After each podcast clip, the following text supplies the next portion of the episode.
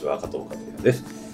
えー、始まりまして第2回目の番組なんですけど前回に引き続き収録は樋口君と思ってますが、えー、第2回目のゲストも小野君です。はい、こんにちは、こんにちは。小野です。前回はあれですよね、メジャーのちょっと触りのところを。そうですね。今回もその続きなんですけど、ええ。もうちょっと契約ことについてもう一回ちょっと聞きたいなと思うんですけどね、えー事務所との契約をまず最初にしたってことですけども、そうですね、契約書はあったんですか、そこに？ありました。あったんですね。あんまり覚えてないけど、まあ、あったと。正直、その、夢を持ってやってきて、契約書を書いて、まあ、レコード会社の時はレコード会社の契約書もあって、事務所の時は事務所の契約書があるんですけど、ものすごい長いんですよ。えー、こう、オツばっかりですよ。はい、こうがオツが、こうがオツが。何ページぐらいあるんですか？いやまあそんな辞典見たく長いわけじゃないけど、はい、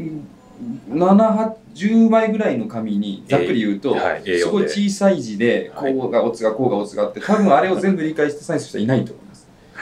バンドメンバーにそういうすごい人がいたら別ですけど、うん、もう契約なら任せとけみたいな キーボーディストがいたりすると別ですけど僕みたくソロでやってて確かに。だからまあ信じてサインするしかないですね、うん、事務所。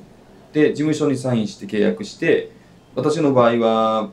必死にライブをやって必死に音源を送って幸いなことにメーカーの方何人か興味示してくれてライブの動員は全然なかったけれども音源面白いじゃないかってなってくれてでビクターの契約をはい。こうして、ではい。そこでもう一回ちょっと聞きたいんですけど、はい。そうあのまあ、レコード会社メジャーのレコード会社っていうはい。ところと契約するんですけど、そうですね。その時は、えー、なんかどういうふうに声がかかったんですか最初は？事務所の人から何々会社の人何々さんが興味を持ってるんで次のライブに呼びますと。うん。その度に僕はもう吐きそうになりながらライブしてます。この日この夜で人生が決まるかもしれない。なるほど。それが何やかあったんですよ。はいはいはい。だからその時は辛い記憶しかないです。下北沢に行くといまだに気持ちが重くなるのは 下北のライブハウスに行って勝負のライブが多かったんですよ。なるほど。どこですかちなみに？いやもう Q とか。Q とかねそのしょあと新宿ではロフトのステージとか。あと何かのイベントでよくそのリキッドルームなんかに僕出れるあれじゃなかったんですけど何かのその対話イベントで出してもらったりするときに、当時新宿新宿にあったりそうですそうですそうです。ん。そういう新宿ありましたね、はいそう。それさえ忘れると新宿ありましたね今。よく見てましたよ。今恵比寿ですね。でそこでセッティングされるのは事務所の人たちがここがここに呼ぶべきだってライブを選んでくれてるんですよね。はライブは何個かやるけれども、はい。メーカーの人を呼ぶからってあはっきり言われるのライブは割と大きめの箱だったり、ん。なん何らかの理由で客が埋まってたり、なるほど。その他のその人たちの客がいっぱいいたりもしくは僕らのしあの知り合いを呼んだりしてはい。客を集めれるような見せ方ができるような状況にここだ。興味を持ってくれたレコード会社の人を呼んで、はい。そのレコード会社の人見に来る人ってだんだん上の人になっていくんですよね。最初はその発掘する立場の20代とか30代前半の人たちなんですけど、はい。どんどんそのその人の上司が来て最終的なレーベルの代表が来てでそれでそのあれを突破してで初めて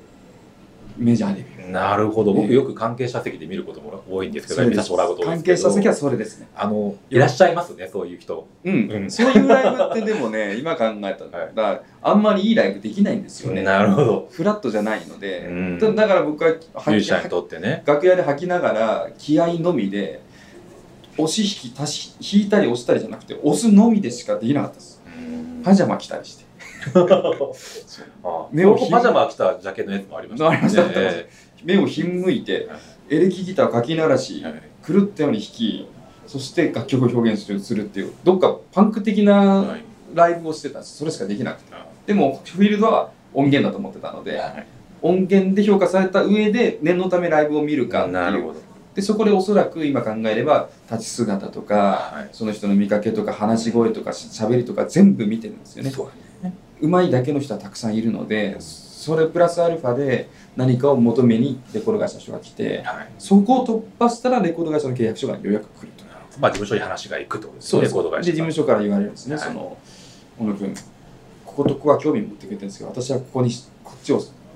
したい。小野君もそうだよね。僕もそうです。ビクターサザンオールスターズが好きだったから。はいはい。ビクターはサザンオールスターズのはい。レーベルです。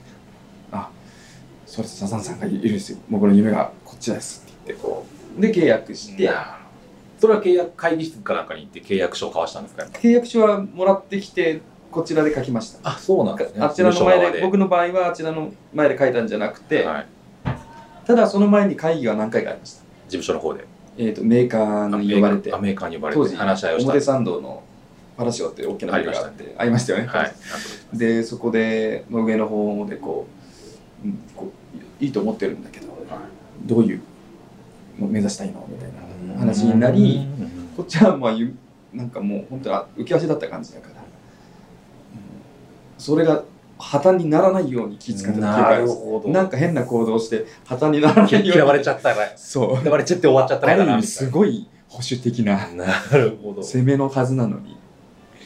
え。ーそこでの、はい。その契約の内容ですよねはまああのよく何年で何枚リリースとか聞いたりするうんですけどまあこれ言っていいかわかんないですけど、まあそんな変な話でもないので、私は確か2年か3年だったと思うんですけど、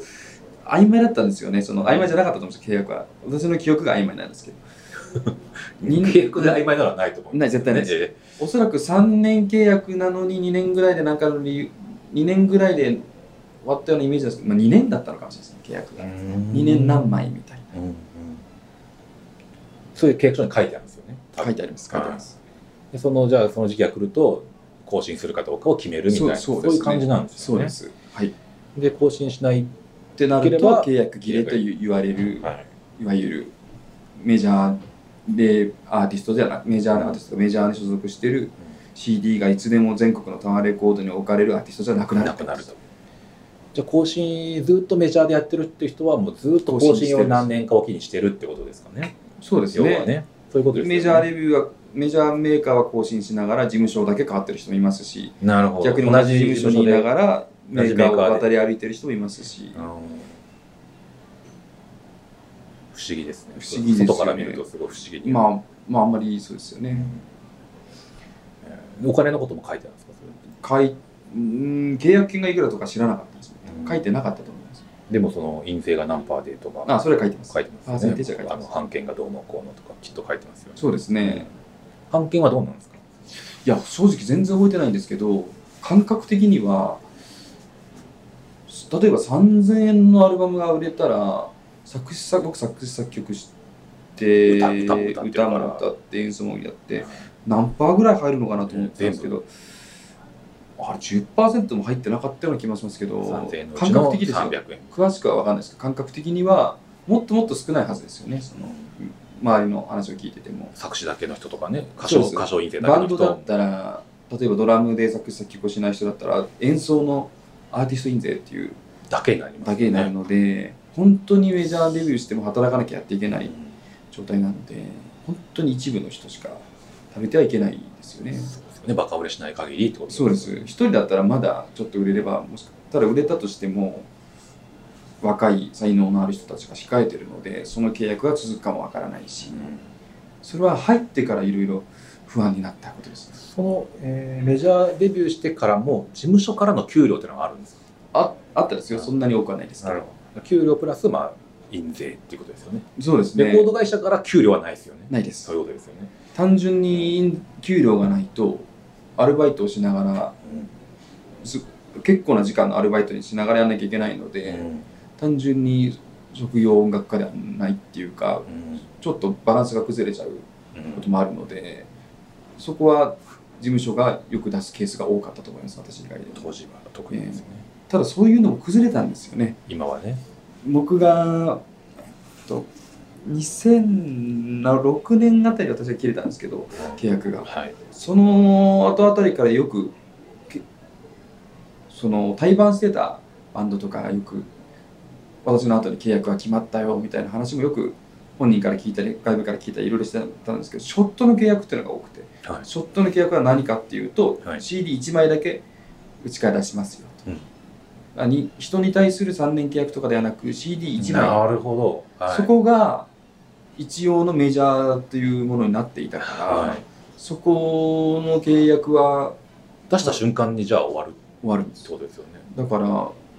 もし売れたらじゃあ次もやりましょうかみたいな。そこに契約金だのなんだの発生してるかわからないんですけど、うん。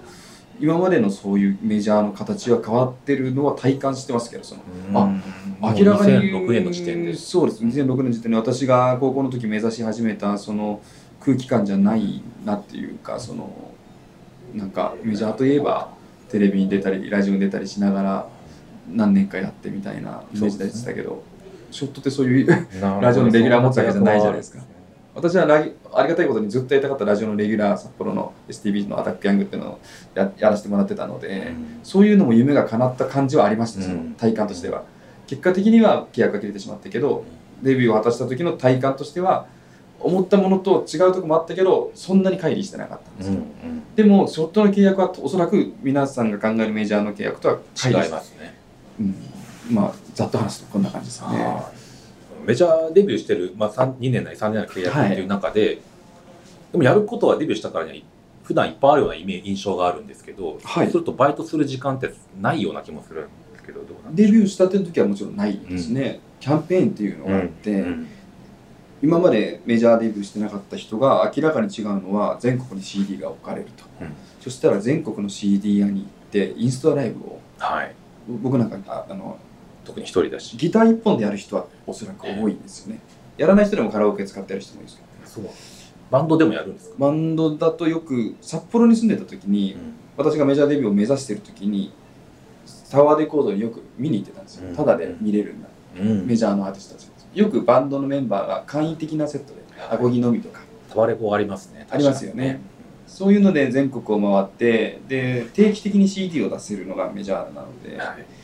夏にリリースしたら次の完売会議シングル何にするか決まったらそこに向けてアルバムを作るとか、そういうのもしなきゃいけないのでそんなにそのバイトをするようなあれはなかったですけどだからみんなそのメジャーになってどういう生活になるかっていうのをあんまりわからないままメジャーまで来てるんじゃないかなって思って。そうですね。ね。おそらくそうです。特に大野君今話聞くとそんな感じ。ですよ、ね、目指してそのまま来た感じ、うん、はい。だからちょっとめ音楽やってる方にはミュージシャン目指してる方にはためになる話だったんじゃないかな。まあなればいいんですけどね、ねはい、勉強になりました、はい、はい、そして、えー、次のテーマとしてはそうですね、はい、メジャーのその形態が変わり始めていたのが2006年ぐらいだったので、それから10年経ってどうなったかっていうところで、前回ちらっと話したかはあれですけどその一番最初の目的である日本の端の北海道の端っこの人が南の端の人に音楽を届けることがメジャーデビューしかそれを叶える方法がなかったのが今は YouTube だの自分で配信なので叶えられるので、うん、真ん中に入るそういうメジャーレーベルメーカーですか？レコード会社とか事務所とかなしでもダイレクトに世界に売って出せるようになったんです、それがなったって言われ始めたのもだいぶ前なんですけど震災よりもちょっと前ですけど、ね、これからまず iTunes に登録できるんですよね自分で、うんうん、あの何かのツールを業者に頼まなくても英語を少しなんとなく読み取れば分かるような、うん、で iTunes で iTunes Music Store、そうです。正式名称。iTunes ミュージックストアに自分の曲を棚に上げられるっていうことは、まあ大げさに言えば世界中の人がメジャーの人の隣に置かれてるような状況で買えるっていう大げさに言えばですけど、うん、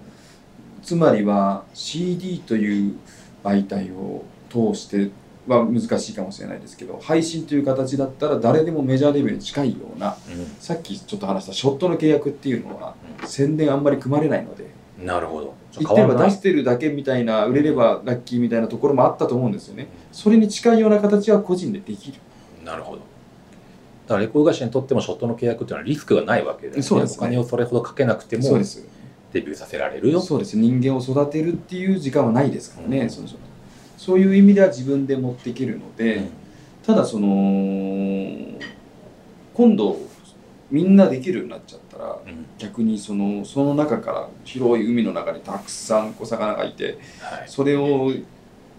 出会うのが大変になっちゃっててある意味健全なことではあるなっていう。この間なんとなくそのあのレコード会社の人と話したんですけど100万枚とか売れなくまあ一部今売れてますけどまあ普通のその CD リリース100万枚売れることもなければ10万枚も売れないんですただ5万枚とか3万枚とか2万枚がコンスタントに売れてくれればその経費を削減した分昔みたくそういうふうにいろんな人が入ってなくてシェイプされたその制作費の中で自分でレコーディングできる人も増えましたしね、それもね機材もそうですね。機材は本当に良くなったんで安くもなったんで。昔の今の U87 っていうマイク一択みたいなとこあったんですけど普通の人が聞いて分かんないぐらいのマイクは2万円とかで買えるのでまあちょっと違うんですけどね。違うんですけどそれは 我々の観点から言えば違うだけで。そういうのがまあそういうのに代表されるようにパソコンとか録音機材も発達され金をかけなくて済むようあの作れるようになったんですけど、はい、その分海の中にたくさんいる魚を誰かがキャッチするっていうのはもう100人いれば100人多様化した、う。ん、そこは健全だと思うけど、多様化したんですけど今度どういう人が聞かれるかっていうと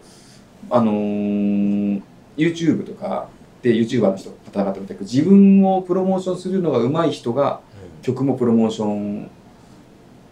をできるっていうような図式にもちょちょっとなって全部じゃないですけど個人でやってる人に限っては自分でプロ、まあ、セルフプロデュースができるっていうことが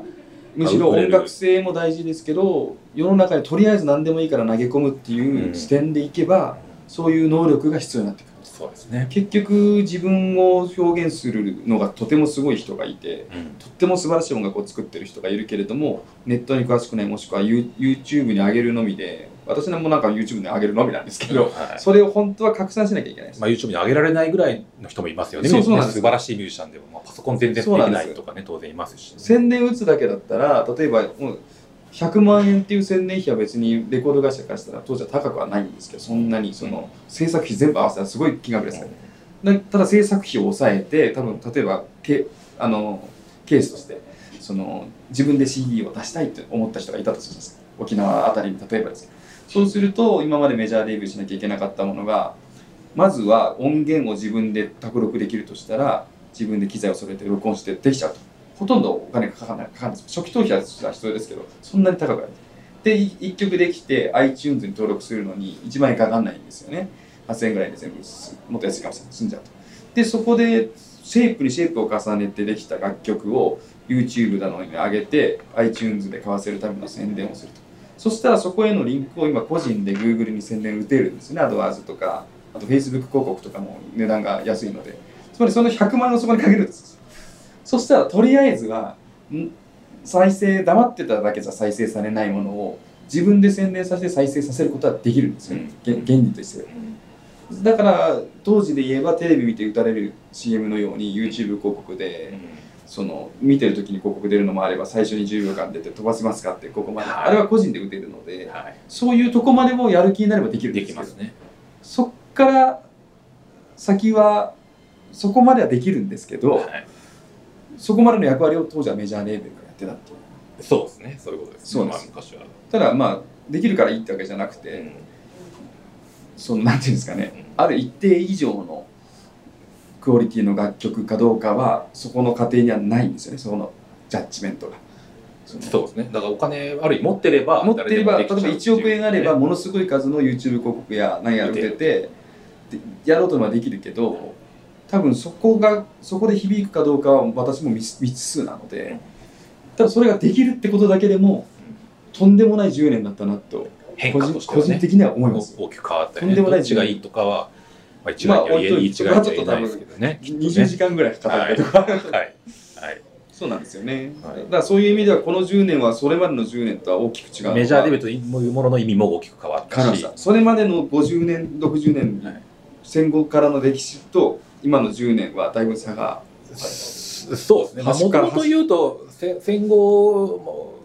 でも音楽業界がねあの、まあ、商売として成り立ってきた戦後だと思うんそうです。そうですね、まあ、シンガーソングライターもねあのそんなにはいなかったいなかったです。ね。職業作家の方歌手歌いその通り歌歌い手さんだったわけで。それも誰かが育てて出そうっていう意思が他にあって